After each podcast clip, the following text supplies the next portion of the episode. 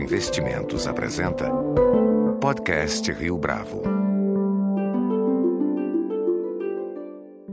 Agora, é, eu queria que o senhor falasse um pouco do embaixador Walter Moreira Salles, porque o senhor, obviamente, menciona ele muito no livro. É um homem com um tino ímpar para oportunidades, né?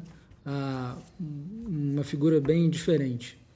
É, o, como a gente chama, chamava ele de embaixador, ele gostava de ser chamado de embaixador, porque ele dizia que o embaixador, a figura do embaixador é completa.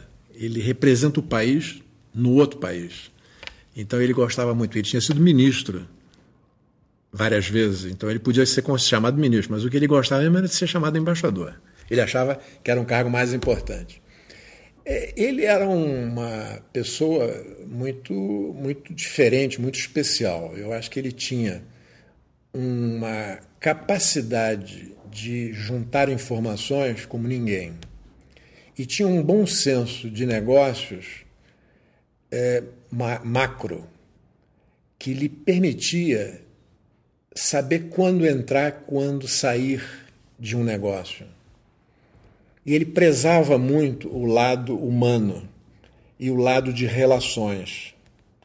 Ele era um advogado de formação, ele não era um embaixador de carreira, mas talvez tenha sido um dos melhores embaixadores, porque ele era um homem extremamente educado, extremamente elegante e inspirava muita confiança. Como ele queria crescer, ele percebeu que ele precisava ter associações para poder crescer e poder diversificar os seus negócios. Então, em todos os negócios, ele tinha sócios. E ele zelava com muito cuidado para que essas associações fossem fair, fossem justas, que os sócios se sentissem sempre bem participando.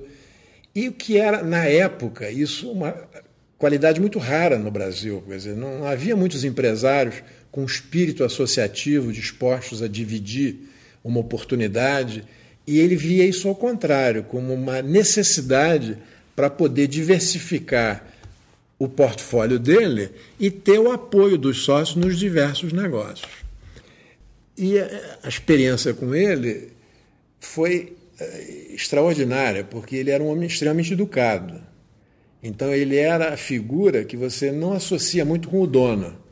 O dono, às vezes, é rude, é autoritário, se sente o dono. Quer dizer, ele é o contrário, ele era uma pessoa de um nível de delicadeza, quer dizer, então ele, ele não queria falar com você no fim de semana. Quando ele tinha que falar com você no fim de semana, ele pedia desculpas antes.